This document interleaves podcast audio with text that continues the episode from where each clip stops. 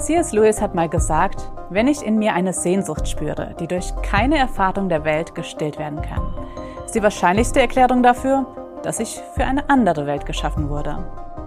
Kennst du diese Sehnsucht? Da war mal ein reicher junger Mann, der stellte sich die großen Fragen des Lebens und damit kam er zu Jesus. Immerhin schien der ja einen heißen Draht zu Gott selbst zu haben und demnach hat er bestimmt auch eine Antwort auf eine Frage, die ihm unter den Nägeln brannte. Was muss ich tun, um das ewige Leben zu bekommen? Eine ziemlich kluge und vorausschauende Frage für so einen jungen Menschen. Hast du dir diese Frage auch mal gestellt? Wie würdest du sie beantworten? Jesus jedenfalls erinnerte ihn an all die Gebote, die Gott gegeben hatte. Ja klar, die habe ich alles seit meiner Kindheit gehalten. Ich habe nie gelogen oder jemanden bestohlen. Na, das war ja vielleicht mal ein Musterkind. Immer perfekt gewesen.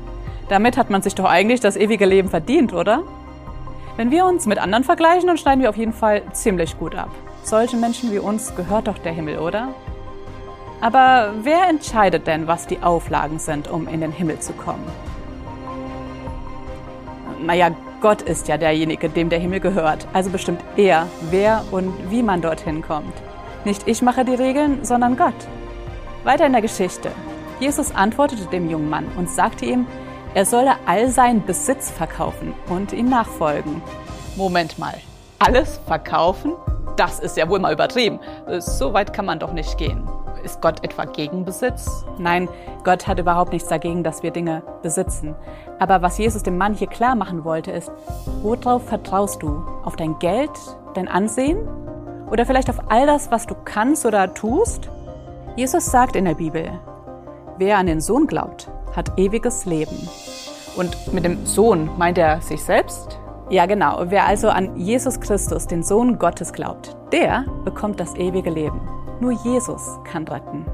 Das heißt, es bringt mich gar nicht in den Himmel, wenn ich ein guter Mensch bin?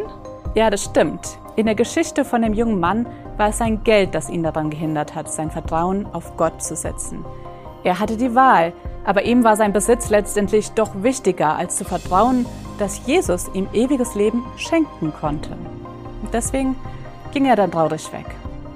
Wem oder was vertraust du, wenn es um die Fundamente deines Lebens geht? Denkst du, es geht auch ohne Jesus? Lies die Geschichte doch mal in der Bibel nach. Du findest sie im Markus-Evangelium, Kapitel 10, ab Vers 17. Wenn du keine eigene Bibel hast, dann melde dich doch bei uns. Wir schicken dir gerne eine gut verständliche Bibel kostenlos und unverbindlich zu.